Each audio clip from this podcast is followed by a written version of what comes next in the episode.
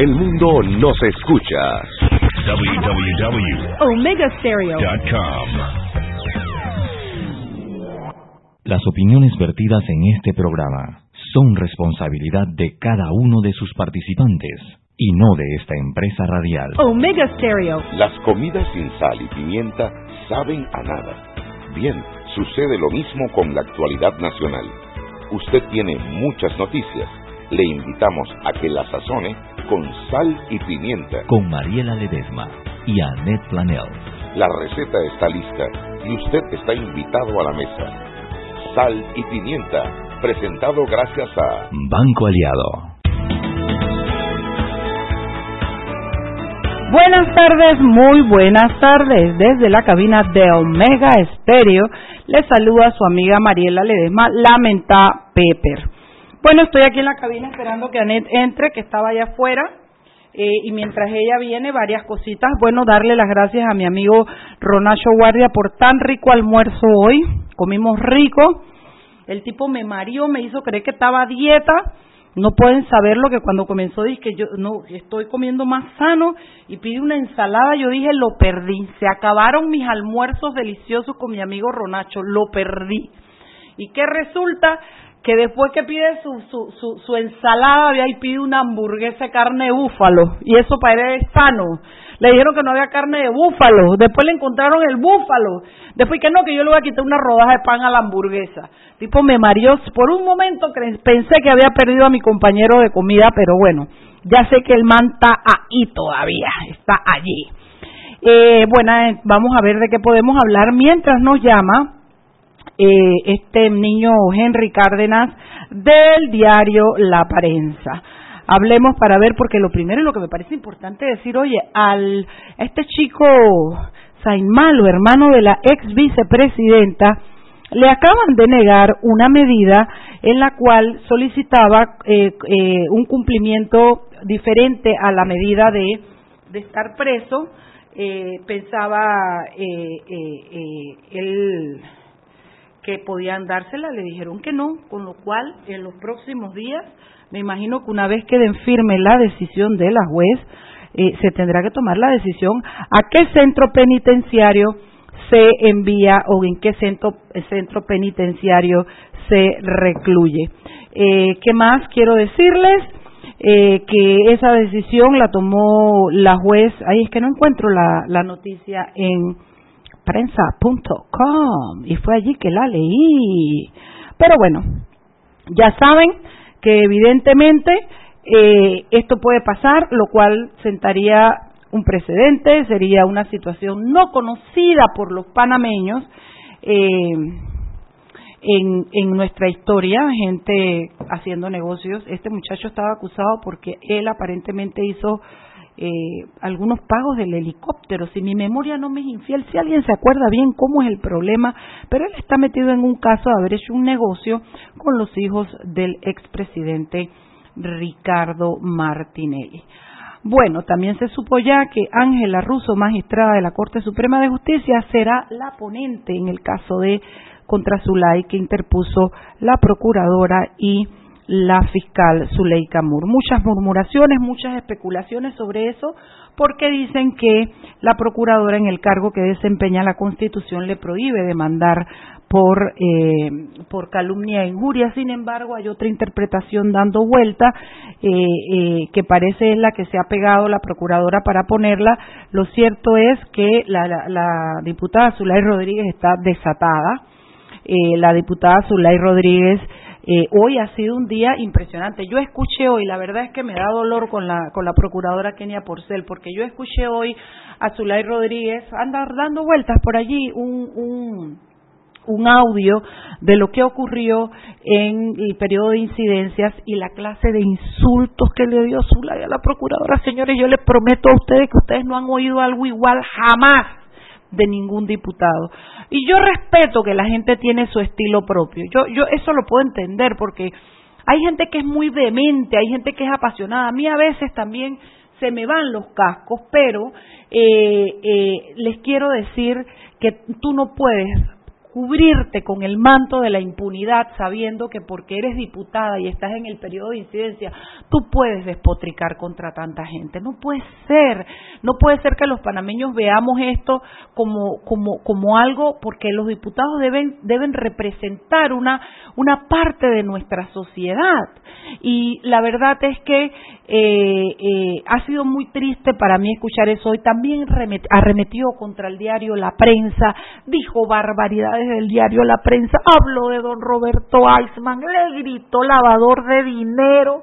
Ay, no, Dios mío, yo, esa muchacha no está bien. De verdad que yo entiendo que hay, hay espíritus aguerridos, hay espíritus eh, de pelea, eh, sin embargo, eh, hay, hay un límite para todo. Y ese límite lo impone no el cargo que desempeñas, lo imponen tus valores, lo impone y, y, no puede, lo que es claro para mí en este momento es que eh, ella sabe que a ella no le puede, no la pueden eh, juzgar. Entonces, cuando ustedes ven por otro lado el tema de la prueba idónea, uno se queda pensando eh, ¿Cómo es posible que haya un diputado como Hernán Delgado que diga que la prueba idónea daría pie a que mucha gente presente eh, eh, eh, demandas contra los diputados a tutiplén, pero no se da cuenta que los diputados tienen este tipo de protecciones adicionales que son algún tipo de fuero que lo que hacen es que ellos sí puedan arremeter contra la gente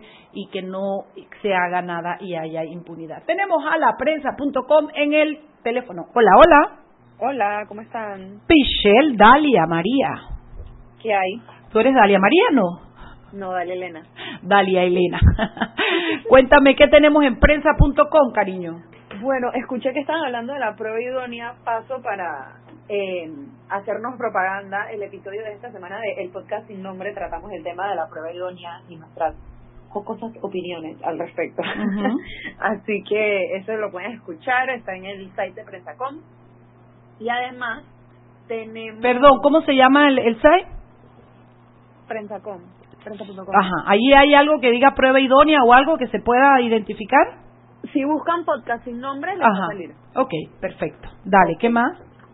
Además de eso, tenemos eh, diferentes cosas que han pasado hoy. Salió la noticia de que el IMA va a gastar 5 millones para subsidiar 235 mil jamones para las fiestas navideñas. Eh, está generando bastante comentario la nota en Va a subsidiarlo, quiere decir, él los va a comprar y los va a vender a, precios muy baratos y accesibles a, la gente, ¿verdad? ¿Sabes algo del precio, de algo, de versus el precio versus el subsidio, algo? ¿No tienen nada de eso todavía? Eh, no, no, no dieron tanta, tanta. Ah, no sé, aquí está. Se informó que el, el jamón tendrá un peso menor, no menor a 8 libras y un peso de 8 balboas para el público y que al productor que todos los amores van a ser nacionales, al productor nacional se le va a pagar 22 dólares por un ¡Opa! Oye, el subsidio es grandísimo. Así que el subsidio Opa, 12 dólares. 22 dólares menos 8, 14 dólares. Además de eso, el director de Lima, Manuel Araúz, aseguró que van a tratar de hacer las naviferias con más orden, o sea, está hablando de tener varias, varios centros de distribución en diferentes áreas del país para poder llegar a más gente y de una manera más efectiva. Así que quién sabe si va de verdad a funcionar, como que el cambio de estrategia. ¿Qué más tenemos en la asamblea? La asamblea aprobó eh, una aprobó citar al al administrador del canal Quijano, el administrador de la CP, Jorge Luis Quijano, eh, para hacerle una serie de preguntas. Aprobaron un cuestionario de 22 preguntas. Quienes impulsaron la, la petición fueron varios diputados del PRD, entre ellos Tulay Rodríguez y Raúl Pineda y el cuestionario incluye irregularidades en nombramientos a familiares, contrataciones públicas directas, proveedores de combustibles y otros. En el canal. El cuestionario está bastante completo. ¿Para quién le dijiste que era para Quijano, el del canal? Jorge Luis Quijano. Bueno, contra ese también arremetió y duro. Ay, no, barbaridades, le dijo también.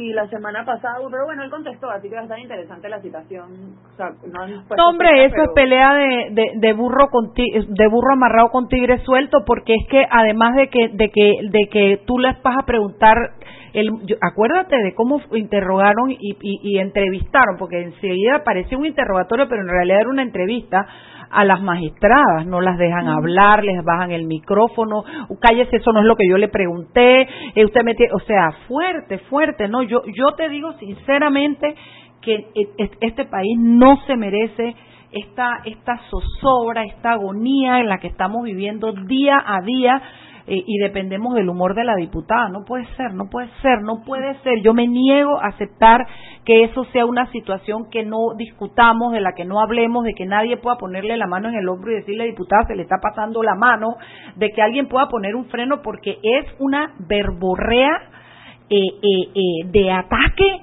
contra cuanta gente se oponga a lo que ella diga y además autoridades que están co-gobernando, porque ella está en una parte del, del, del Estado, en el legislativo, pero la otra gente está en justicia, en la corte, en la, o sea, me, explico, es realmente fue muy, muy fuerte, muy fuerte, muy fuerte.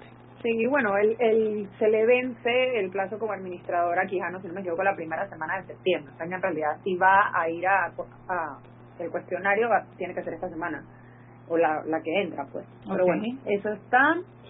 ¿Y quién más? Ah, bueno, la magistrada Ángela Russo va a ser la ponente de la que ah, presentó la procuradora Kenia Porcel eh, contra la diputada Zulay Rodríguez por las declaraciones que hizo durante su viaje a las España. Así que la espérate espérate espérate. Qué es que la, la a ver repítemelo porque yo estoy hoy como lenta no la la Ángela Russo sí va a ser la magistrada ponente ajá, va a ser la ponente de la querella penal que pusieron la procuradora Kenia Porcel junto con la fiscal anticorrupción. Pero no por el viaje, sino por las declaraciones. Claro, por presunto delito contra el honor, pero yo de las declaraciones que hizo durante su viaje a España. Sabes que hay mucho, hay, hay, hay temas encontrados de si procede o no procede eh, eh, esa yo creo que procede más fíjate una extralimitación de funciones porque la diputada no tiene que hacer no tendría que estar eh, en, España investigando algo de un delito me explico no sé me parece que se está extralimitando pero eso que, que lo que lo decidan los los involucrados en el tema. Sí y bueno rapidito antes de que me quede sin tiempo para mañana eh, tenemos hoy se publicó en Panamá compra la licitación pública para elaborar el estudio de impacto ambiental del proyecto de recuperación de las playas de la Bahía de Panamá. En un acto que celebró la alcaldía, presentaron, avisaron que ya se estaba subiendo el pliego de cargos y todos los documentos que se necesitan para abrir la licitación pública. No es la obra en sí, sino la, elaboración del estudio de impacto ambiental. Pero con ese pliego de cargos empezó a ver bastantes de, de las cosas técnicas, un poquito más allá de cuánto costaría y de, de la foto, sino un poco más técnico eh, las cosas que están intentando hacer, cuál es el plan que tienen para el proyecto, así que eso está esta mañana. Son va están pidiendo un estudio ambiental de categoría. ¿De categoría? ¿Aló? ¿Algo se pasó que se fue el audio? Sí, no, es que se me, se me apagaron los audífonos. un, un estudio de categoría WAP. Es el más riguroso que se puede hacer. Ajá. Eh, entonces, eso es bueno. Sí, claro, porque vamos a tener certeza de que si el si se hace un buen estudio, de que el resultado del estudio nos va a determinar si el proyecto es viable o no es viable, ¿no? Así bueno, que mañana tenemos de eso en PrensaCom. Son las seis y quince. Se te acabó el tiempo, bájate del bulla. Espera, y algo más, y algo más. Ah, tenemos una nota acerca de un conversatorio que hubo hoy sobre la desigualdad en la representación política eh, que hizo la Fundación para el Desarrollo de la Libertad Ciudadana. Eh, estuvo bastante bueno y ahí hacemos un pequeño análisis de las cosas que se hablaron y como las conclusiones que, que, que a las que llegaron después de que cerrara el torneo electoral. Así que está interesante para mañana. Bueno, cariño, gracias por la información. Mañana tenemos otra emisión más de este reporte diario que hace prensa.com y donde permite que este programa esté ilustrado de las noticias al día. Chao, chao. Chao. Seguimos sazonando su tranque. Sal y pimienta. Con Mariela Ledesma y Annette Planels. Ya regresamos. Siempre existe la inquietud de cuál es el mejor lugar para cuidar su patrimonio. En Banco Aliado tenemos la respuesta. Presentamos el nuevo plazo fijo Legacy, porque creemos en el valor del ahorro, la conservación y rendimiento de su capital y el fortalecimiento de su patrimonio. Banco Aliado, vamos en una sola dirección, la correcta. Este comercial fue grabado con notas de voz enviadas desde 18 países sin pagar más. Bonjour, please pay attention. Órale, pues porque ahora la gente de Claro la está votando. Uy, parce, porque puedes hablar y navegar en toda América, ¿cachai? Che, sin pagar más, loco. Porque tus viajes importan, eliminamos el costo de roaming de Canadá a Argentina en todos los planes postpago desde 20 balboas. ¡Claro! La red más rápida de Panamá. Promoción válida del 7 de agosto al 31 de octubre de 2019 al contratar plan pago masivo desde 20 balboas o para empresas desde 30 balboas. El servicio Sin Fronteras América podrá ser usado gratis como si estuvieras en Panamá. Todo consumo no especificado dentro de la oferta de Sin Fronteras se le aplicará tarifa roaming vigente. El cliente debe solicitar la activación del servicio roaming. Precio no incluye ITBMS. Para mayor información ingresar a www.claro.com.pa. Joven, ayúdeme. Me dijeron que por aquí hay un lugar donde pueden encontrar sillas de rueda, andadera y eso. Casualmente vengo de ahí. La casa del médico es el lugar donde compro todo lo que necesito si de salud se trata. Y la gran mayoría de los médicos compramos ahí. ¿y cómo están los precios? Excelente, los precios justos y tienen también equipos para alquilar. La casa del médico, sillas de rueda de todo tipo y tamaño, andaderas, muletas, camas hospitalarias y todo lo que necesita el profesional de la salud para beneficio del paciente. Ubicados en Panamá, calle Justo Arsemena y en Chiriquí, Plaza Luar, local 1, a un costado del Hotel Ciudad de David. La casa del médico. Contáctanos al 207-6300 en Panamá o al 787-0028 en David y síguenos en nuestras redes sociales de Instagram y Facebook. Seguimos sazonando su tranque. Sal y pimienta. Con Mariela Ledesma y Annette Planels.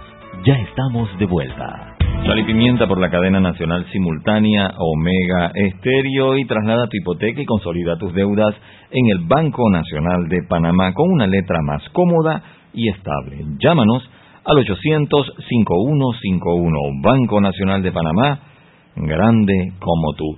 Y porque tus viajes importan, eliminamos el costo del roaming desde Canadá hasta Argentina en planes postpago desde 20 balboas, la red más rápida de Panamá. Claro.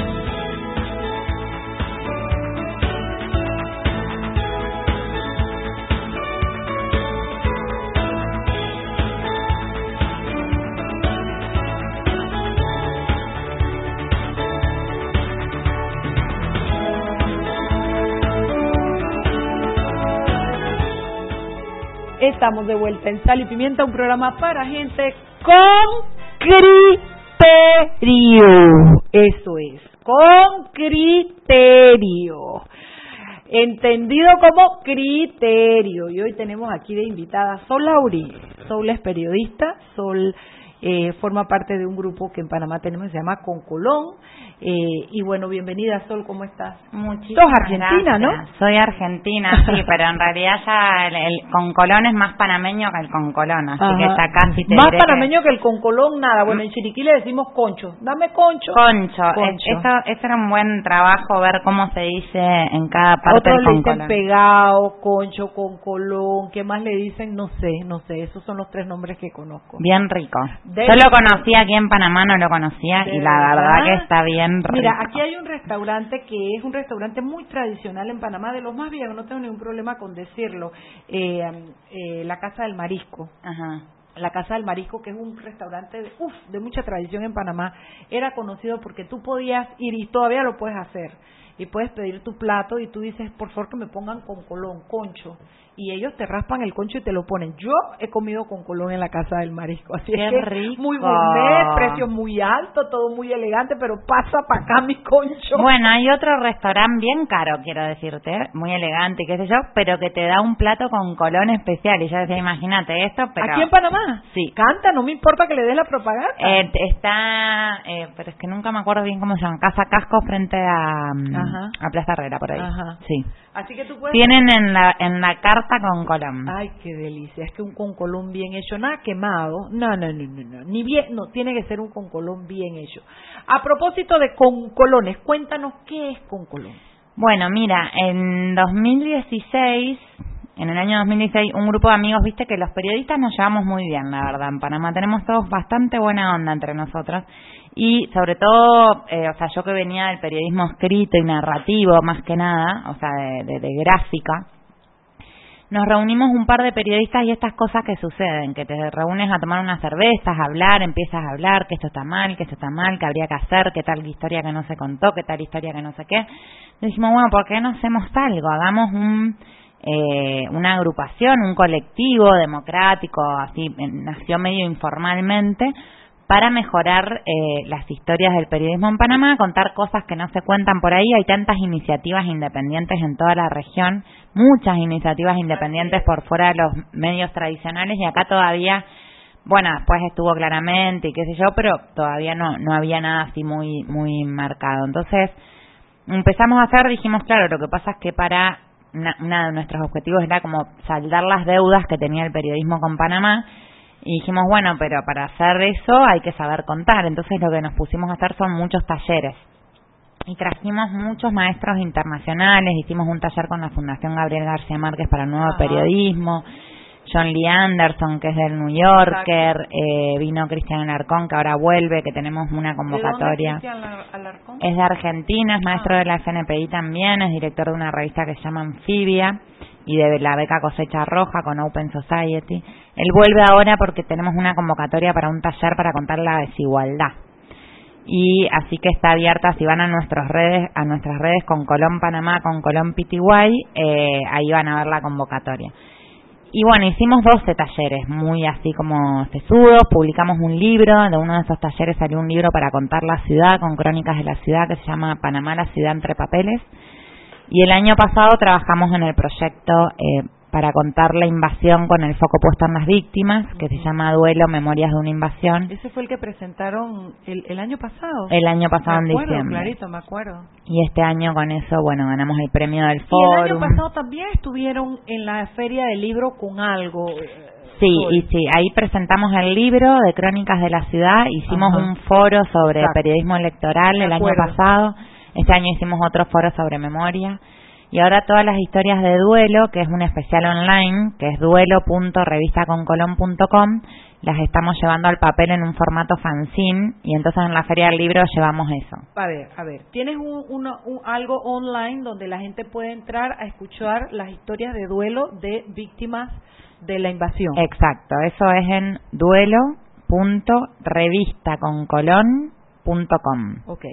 Ahora eso lo estás llevando a papel. Exactamente, porque Ok. viste que a algunos nos gusta tener como el soporte Bueno, en papel. Yo te confieso que a mí, yo no puedo leer si no es eh, en el libro. Yo, a mí, yo, mira qué es lo que es la mente. Yo puedo leer periódicos y algunas cosas en el celular y en la computadora, pero libros tienen que ser oídos. Sentir, sí, dejarlo en la mesita Claro, de luz. Y, y tocarlos. Es Claro. como las fotos. Yo dejé de tomar fotos cuando dejé de hacer álbumes porque yo me voy de viaje, lo que sé, y casi ni tomo fotos porque no, para mí la fotografía y el recuerdo es el álbum y pasar y tocar la foto que está amarilla y el plástico que se arrugó. Y que le pones atrás el año y el mes, y no ni te acuerdas cuándo la tomaste, de qué año es esta. Así que conmigo va perfectamente esa iniciativa de llevarlo al papel. Sí, es bien, y quedaron bien lindos. Lo diseñó Juan Rivera de mucha gana y Daniel Silvera, así que no, quedaron preciosos. Estamos contentos. Bueno, entonces, el, este año en la, en la Feria del Libro, o sea, aparte, eh, yo estuve trabajando una historia, eh, bueno, a ver, me, se me mezclan todas las cosas, perdón. me Estamos tengo que ordenar un poquito. con estamos hablando de qué es con Colón, Sí. el proyecto, de qué han hecho, eh, de, de todo lo que han trabajado, de cómo surgió y de todo lo que han trabajado Ajá. hasta ahora y estamos en la feria del En la feria. En la feria lo que hicimos fue eh, tener también este año, como se cumplen 30 años de invasión, nosotros somos periodistas, digamos, todos somos periodistas que queremos fomentar un periodismo de calidad, pero que la misma investigación que hacemos para escribir una crónica o un reportaje sirva para distintas cosas. Por ejemplo, llevar esas historias a formato fanzine o hacer un podcast, hacer eventos como conferencias o foros. Entonces en la Feria del Libro hicimos un foro eh, para analizar cuánto, cuánto reverberan los, los hechos del pasado en, el estado de los derechos humanos actualmente. Y ahora tenemos también una convocatoria para eso con, con Ciudad del Saber y PNU de Panamá, que el 6 de septiembre va a haber una clase abierta sobre memorias y derechos humanos, que viene una especialista de Argentina también. Y además de eso pusimos una cabina para reunir testimonios de eh, invasión. ¿Cómo recuerdas la invasión? ¿Dónde estabas? ¿Qué habías hecho? Muy probablemente esta cabina esté en el Museo de Arte Contemporáneo también este año en la muestra que vayan a hacer y en distintos barrios invadidos. Esto es para generar podcast y un canal de Spotify que pueda eh, eh, donde se puedan escuchar, exacto, de una manera fácil, rápida. Sabes que he descubierto el podcast.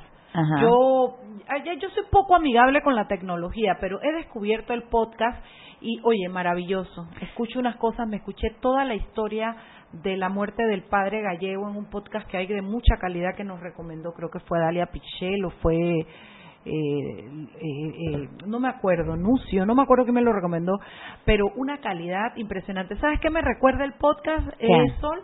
Cuando yo era pequeña pasaban novelas de radio. La radionovela. La radionovela. Entonces era de que tiró la puerta y después que entró. Claro. Los pasos y Claro. no sé qué. Y entonces eso, y, y, y yo crecí, eso, eso le dio lugar a, a la cre- a la- al crecimiento y al fortalecimiento de la creatividad de Exacto. muchos niños que se, se imaginaban la escena de la gente que lo oía.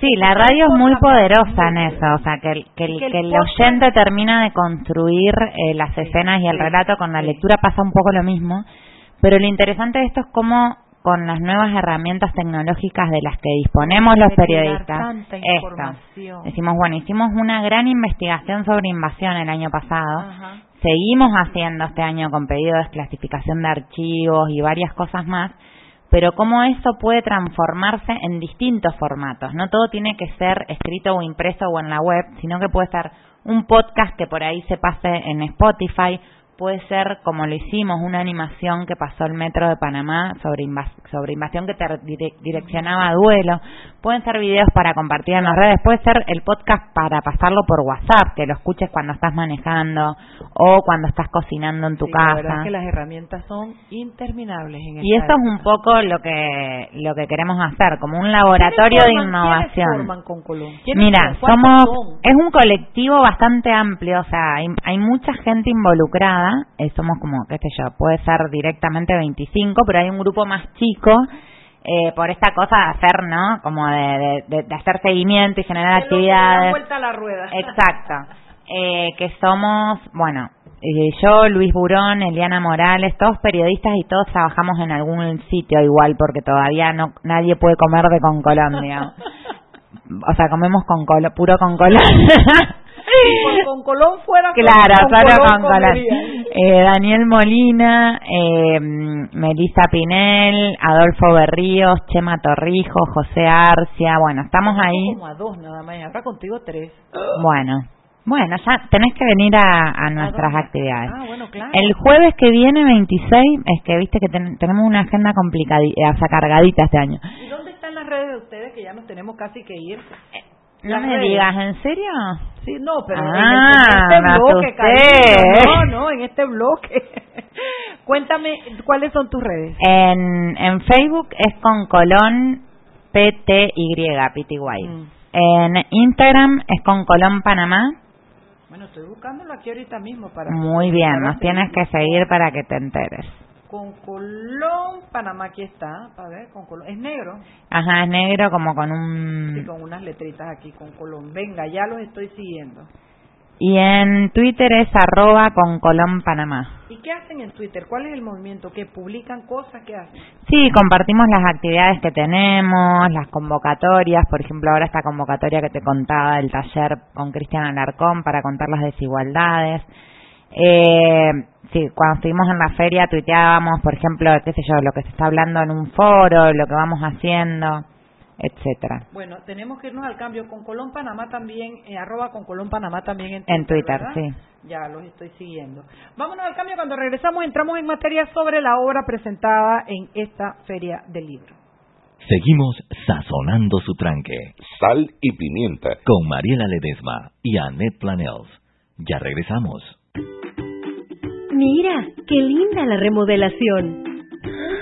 Se graduó en el extranjero. Cómo me gustaría estar allá.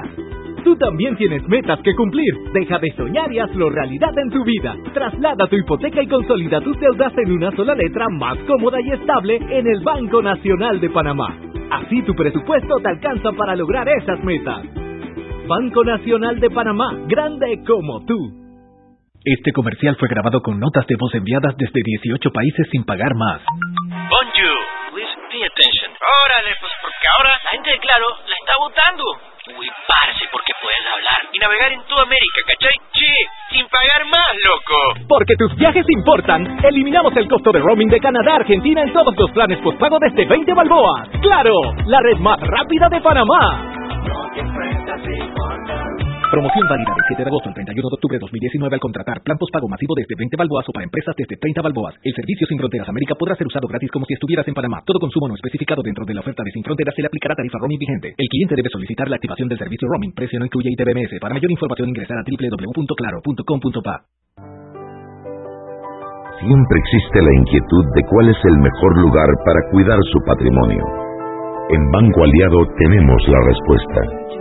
Presentamos el nuevo plazo fijo Legacy, porque creemos en el valor del ahorro, la conservación y rendimiento de su capital y el fortalecimiento de su patrimonio. Banco Aliado, vamos en una sola dirección, la correcta. Seguimos sazonando su tranque. Sal y pimienta. Con Mariela Ledesma y Annette Planels. Ya estamos de vuelta.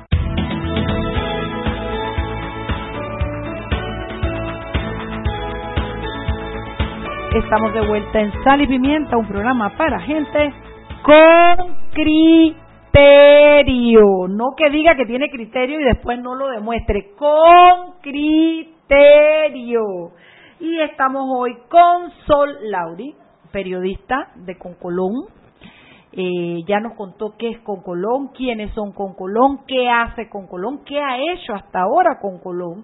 Y ahora quiero que nos vayamos a la obra, porque esta obra es, es tan simpático. Vamos a ver, no, no voy a decir quién, pero déjame leerlo nada más, por favor. No se lee bien, ¿eh? Ah, pero eres tú, este. No, no, no, yo, yo escribí la de Panamá. 14 votos tenemos. Vamos muy mal, chicos. Vamos a promocionar ahora. Vamos, vamos, vamos a hablar. Que resulta que con Colón se manda este libro que se presentó en la feria de 19 periodistas escribiendo ese libro. Es, es coautoriado, se dice. El libro en realidad es una iniciativa de Planeta Ujú. eh, que lo editan Martín Caparrós, que es un periodista que no sé si lo habrán leído por ahí, es columnista del New York Times, del País de España, bueno, ha escrito un montón de novelas y libros periodísticos, y Diego Fonseca, que también ha escrito muchísimo. Y entonces lo que hicieron fue una selección de 19 periodistas desde México hasta Argentina eh, para poder contar el mapa de la corrupción y cómo opera la corrupción en cada uno de nuestros países. Y nos pidieron a todos los periodistas que busquemos un caso emblemático que pueda explicar el país eh, hacia afuera también, porque es un libro que no es, o sea, si yo tuviese que contar la corrupción para Panamá, probablemente elegiría una historia que es, es diferente de, de hacia afuera. Entonces hay eh, casos de corrupción de, de vicepresidentes, algunos presos. El caso Lavajato tiene mucha presencia, sobre todo en Brasil y en Perú, porque lo, lo cómico de esto que contaba, o sea, que, que, que fue el du- durante el proceso de hacerlo, que pensábamos que en ocho meses iba a estar el libro, o sea, ya terminamos, hacemos la historia, escribimos la historia, todos la entregamos, se termina, chau. Pero claro, la corrupción avanza todo el tiempo, entonces eh, ibas a publicar un libro que al otro día iba a ser viejo. Entonces también eso era otra cosa, no podían ser, si era un proceso muy abierto, por ejemplo. Eh, ponerle parámetros que hiciera que el libro fuera permanentemente vigente. Claro, pero bueno, igual, pues en algunos casos ya es, qué sé yo, viste, en Perú se murió Alan, eh, García. ajá, Alan García, después metieron preso a Toledo, después, entonces siempre era, no, pero para que la tengo que volver a arreglar, para que, la- o la tengo que hacer de nuevo entera, Pero es que yo creo porque que esa es la mecánica de la Lo que pasa corrupción. es que me parece que el enfoque del libro no puede ser actualizado nunca porque va a ser un caso que pasó y habrán que a los que superen, sino entender cómo se da la corrupción en cada país y hasta dónde puede llegar la corrupción en un país hasta el absurdo de esta historia que en su momento pasó. Totalmente, y eso lo hace porque lo, la- la- lo que te permite el periodismo narrativo de este tipo de que llamamos periodismo de no ficción son historias de las que, o sea, la investigación es 100% periodística, cada dato que pones es real, pero tomamos recursos de la literatura para contarlo. Entonces, cuando tú lo lees, parece un cuento, tomas elementos de la ficción claro. para generar clima, suspenso, escenas, pero eso te permite profundizar, eh, por eso te lleva más tiempo también, porque tienes que conocer muy bien a los personajes para poder describirlos, pasar tiempo con ellos, y eh, lo que te da es como una profundidad que te hace sentido, digamos. Tú entiendes por qué ese caso de corrupción puede darse en una cultura como la de Argentina, o la de Perú, o incluso la de Panamá. 19 países. 19 ¿Me puedes países. México, vamos bajando, Guatemala, Costa Rica, Honduras, El Salvador. Eh, Nicaragua, que todo el mundo se piensa que en Costa Rica no hay corrupción y sí hay y, y se van a enterar ahí. venga, hombre, venga, varios cuentos. Panamá, Colombia, Ecuador, Brasil, Chile, Argentina, Uruguay, Perú y creo que, a ver, y Venezuela. por supuesto, que Por la, la, hace Milagro Socorro, que, que estoy viendo que va muy bien, ahora les voy a contar de del ranking. Y esa, y España, hay una historia de España. Y Bolivia. Y Bolivia, claro. Entonces, eh, ¿quién escribió la de Panamá? Yo. Yo. Yo. ¿Y, y vos de qué escribiste? Pero ¿qué escribo esta Argentina? Mira, eh, yo estuve en los Panama Papers, en la investigación de Panama Papers, porque estoy en una iniciativa regional de periodismo e investigación del ICSG Conectas, el Centro Internacional de Periodistas de Washington. Entonces estuve todo un año investigando sobre Panama Papers, así que dominaba muy bien el tema. Pero cuando me piden que haga la historia de Panamá, quería evitar hacer Panama Papers porque me parecía que ya estaba recontra hablado Panama Papers, que no tenía mucho sentido seguir hablando. Pero, entonces digo, bueno, Financial Pacific, no sé qué, las escuchas, pero la verdad es que no eran casos eh, como que afuera puedan resultar atractivos o paradigmáticos para definir un país. Entonces el editor me dijo, mira, tenés que hacer algo de, Ramón. Y bueno, y entonces lo que hice fue un, o sea, discutimos bastante el tema, quiero decir. Y entonces hice un perfil de Ramón Fonseca Mora. El hombre, Ramón Fonseca Mora era el dueño de Mossack Fonseca, que es la firma de abogados de la cual se obtiene la filtración para hacer la investigación Panama Paper en el 2016. Y fue bien interesante eh, porque lo entrevisté, pasé un rato con él en, en su nueva casa, en su departamento, conversamos largo eh, y con mucha curiosidad para ver cómo piensa, cómo si se arrepiente, si se arrepentía de algo, si le parecía que había actuado mal en algún sentido, cómo ve él el esquema de sociedades offshore y las repercusiones que tuvo su caso, cómo es su vida después de ese cimbronazo. Eh, además de hablar de los casos, ¿no? Obviamente. ¿Te puedo preguntar cuál fue tu criterio para elegir ese tema de los Panama Papers? Porque cuando me hablaste de corrupción pensé que tenía que ver un poco más con la corrupción de los gobiernos. del No, es el perfil de cada país. O sea, por ejemplo, mientras, qué sé yo, eh, Venezuela tiene una trama de corrupción local de un gobierno que es, bueno, que es autoritario, totalitario, que usa los recursos del Estado como el petróleo para generar y la y maneja oro, y maneja la situación del dólar para generar ciertas cuestiones y en esto entra en la relación con Cuba, la relación con Estados Unidos, la corrupción, o sea, el, per- el perfil de Panamá, en, en un caso paradigmático como fue este para el resto del mundo, digamos, es, la duda es por qué eh, un hombre así, cómo ve un hombre así como Ramón Fonseca un caso que fue un escándalo en todas partes, pero del que acá se habló más bien menos, básicamente. Porque, por eso te lo pregunto, porque lo que pasa es que es, es un caso aislado, no es un caso del país.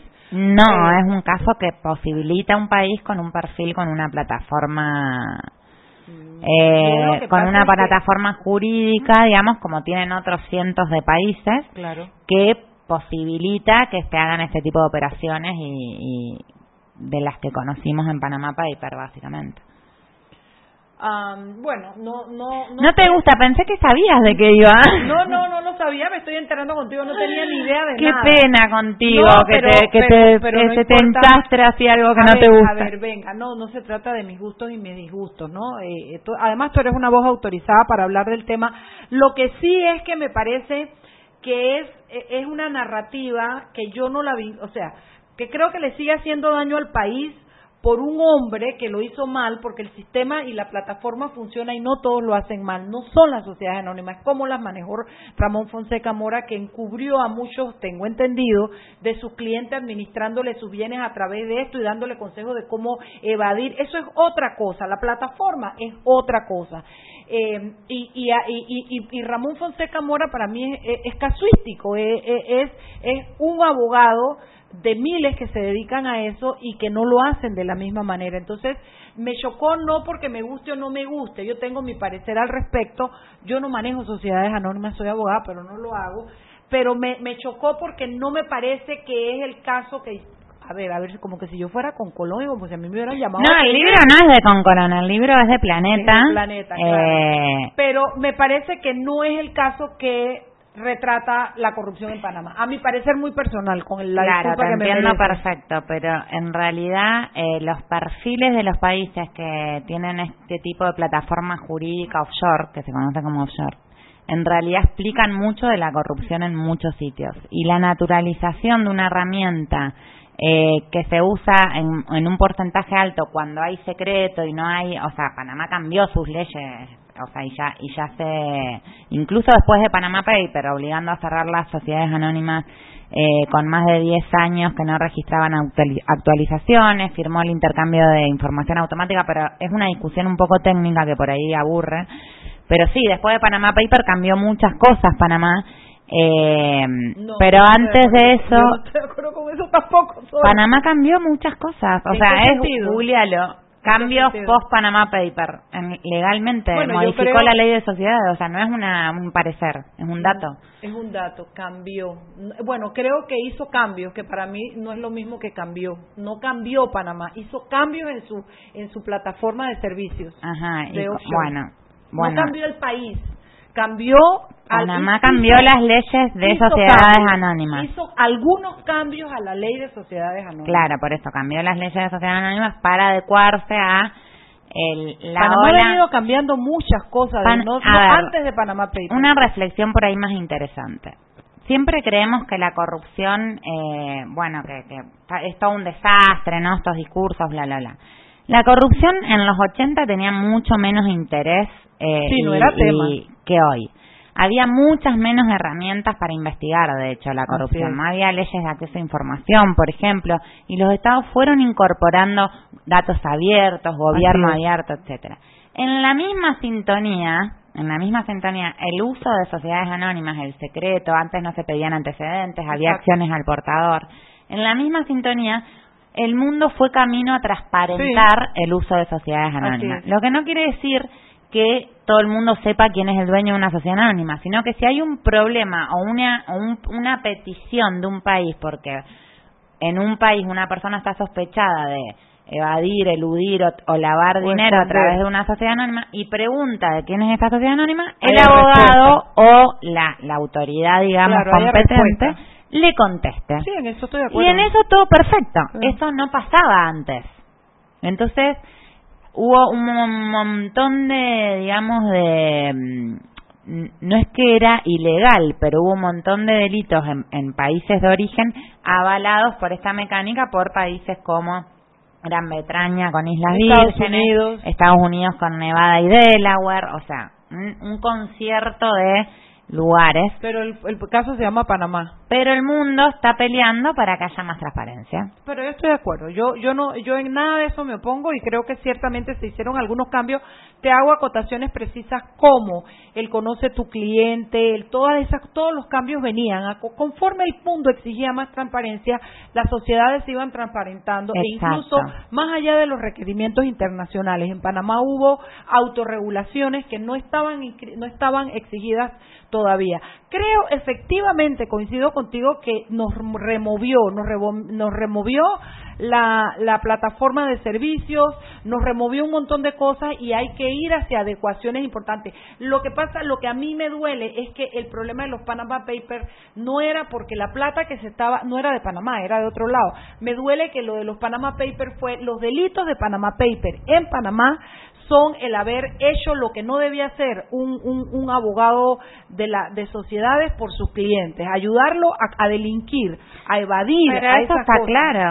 Eso es lo que me parece. Por eso te digo que para mí es, Fonseca Mora es casuístico. No, Entonces- no es casuístico, lo explica mucho el perfil de, de país y cómo él fue. eh, no es casuístico porque todo el mundo sabía que hacía eso y era y era vicepre- vicepresidente del partido de gobierno. O sea, no era algo que se que se veía mal en Panamá lo que hacía Fonseca. No, no, ok, yo te no voy a decir nombres porque no los voy a vincular con él, pero yo te puedo mencionar tres abogados importantísimos en este país que siguen haciendo lo mismo y que no tienen nada que, que ver, gente decente, que no tienen nada que ver. No, no, yo digo lo que hacía él, no lo que hacen todos los Claro, abogados. Yo estoy hablando de él. A nadie le parecía mal. A nadie le parecía mal, no, para nosotros, porque no sabíamos, porque Ah, todo el mundo bueno. creía que hacía sociedades anónimas. Cuando se revela el escándalo y se sabe que en Brasil, que en todos estos lugares traspasó la ley a asesorarlos en cómo evadir impuestos, en cómo esconder esto, en cómo hacer lo otro, entonces dijimos, wow, Fonseca Moro lo está haciendo mal. Y no dudo que haya algunos otros que lo hayan, lo hayan hecho mal también y debieron caer. Pero bueno, no nos vamos a poner de acuerdo en eso y no importa, no es importante. El libro es una obra que queda, que es interesante que se lea porque nos permite ponernos en un espejo con el resto de los países de Latinoamérica e incluso con nosotros mismos. Vamos al cambio cuando regresamos un poco más de este tema. Seguimos sazonando su tranque. Sal y pimienta. Con Mariela Ledesma y Annette Planels. Ya regresamos. Siempre existe la inquietud de cuál es el mejor lugar para cuidar su patrimonio. En Banco Aliado tenemos la respuesta. Presentamos el nuevo plazo fijo Legacy, porque creemos en el valor del ahorro, la conservación y rendimiento de su capital y el fortalecimiento de su patrimonio. Banco Aliado, vamos en una sola dirección, la correcta. Este comercial fue grabado con notas de voz enviadas desde 18 países sin pagar más. Bonjour, please pay attention. Órale, pues porque ahora la gente de Claro la está votando. Uy, parce, porque puedes hablar y navegar en toda América, ¿cachai? Che, sin pagar más, loco. Porque tus viajes importan, eliminamos el costo de roaming de Canadá a Argentina en todos los planes postpago desde 20 balboas. ¡Claro! La red más rápida de Panamá. Promoción válida del 7 de agosto al 31 de octubre de 2019 al contratar plan postpago masivo desde 20 balboas o para empresas desde 30 balboas. El servicio Sin Fronteras América podrá ser usado gratis como si estuvieras en Panamá. Todo consumo no especificado dentro de la oferta de Sin Fronteras se le aplicará tarifa roaming vigente. El cliente debe solicitar la activación del servicio roaming. Precio no incluye ITBMS. Para mayor información ingresar a www.claro.com.pa. Joven, ayúdeme. Me dijeron que por aquí hay un lugar donde pueden encontrar sillas de rueda, andadera y eso. Casualmente vengo de ahí. La casa del médico es el lugar donde compro todo lo que necesito si de salud se trata. Y la gran mayoría de los médicos compramos ahí. Joven, ¿y cómo están los precios? Excelente, los precios justos y tienen también equipos para alquilar. La casa del médico, sillas de rueda de todo tipo y tamaño, andaderas, muletas, camas hospitalarias y todo lo que necesita el profesional de la salud para beneficio del paciente. Ubicados en Panamá, calle Justo Orsemena y en Chiriquí, Plaza Luar, local 1 a un costado del Hotel Ciudad de David. La casa del médico. Contáctanos al 207-6300 en Panamá o al 787-0028 en David y síguenos en nuestras redes sociales de Instagram y Facebook. Y recuerden que en la casa del médico usted puede encontrar el glucómetro VivaCheck con un amplio rango de hematocrito de 0 a 70% capaz de evaluar recién nacidos, mujeres embarazadas, pacientes con anemia y otros. 900 memorias con fecha y hora, 5 segundos de tiempo de respuesta, puerto USB para transferencia de datos, incluye 10 tiras de prueba, glucómetro VivaCheck, de venta en la casa del médico Justo Arosemena y en David Chiriquí.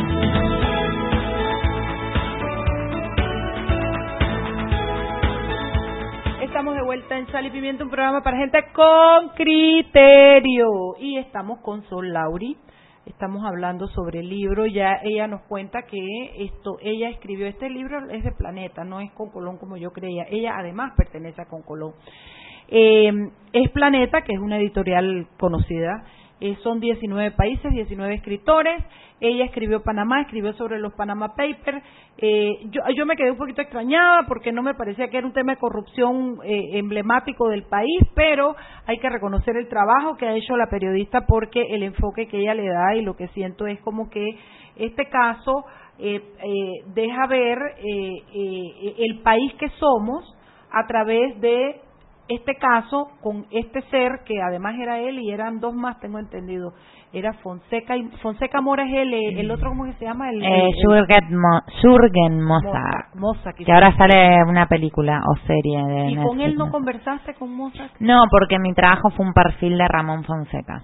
O sea, yo me enfoqué en Porque te él. das cuenta que nadie habla de Mossack no Ah, eh, sí, porque tenía un perfil más bajo Claro, también y no claro. estaba involucrado En política, política. claro, Claro, entonces. Cuéntame qué conexión encontraste en tu investigación entre la política y lo que estaba pasando de los Panama Papers.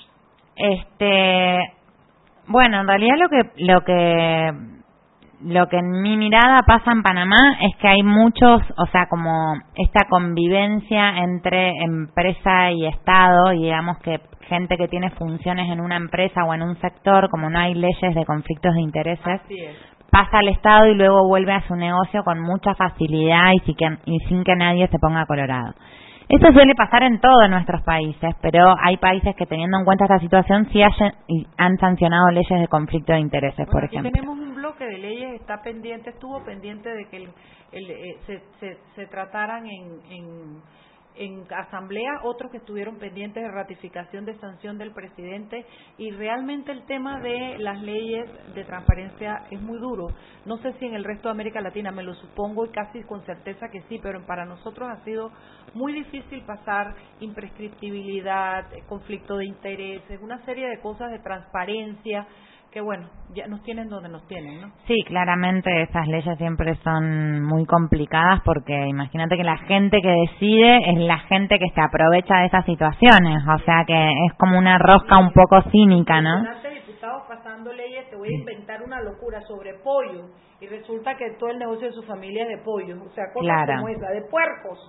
Eh, es, es impresionante, pero pero bueno, eh, es- estamos donde estamos precisamente porque no le encontramos valor a una ley como la de conflicto de intereses, que es básica, ¿no? Sí, igual creo que lo interesante de estas cosas es ver eh, cómo piensan, cómo, cuáles son los hábitos, cómo se construyeron este tipo de personas que terminan naturalizando eh, hechos de corrupción, porque hay, hay algo que leyendo el libro y sobre todo todas las historias de, de Latinoamérica notas en, la, en, las en las personas corruptas que es esta especie de naturalización del mal, ¿no? Claro. Entonces, y muchas veces en nuestros países creemos que la corrupción es inevitable, la ine- inevitabilidad de la corrupción, pero no es muy evitable. Entonces hay como una especie de resignación o de hartazgo y no es muy evitable, hay cada vez más herramientas para investigarla. Es como tú dices, en los 80 no era un tema. Exacto. Ha ido evolucionando, pero falta tanto, sobre todo cuando comparamos todo lo que falta con dónde estamos y lo que nos afecta en estos momentos la corrupción.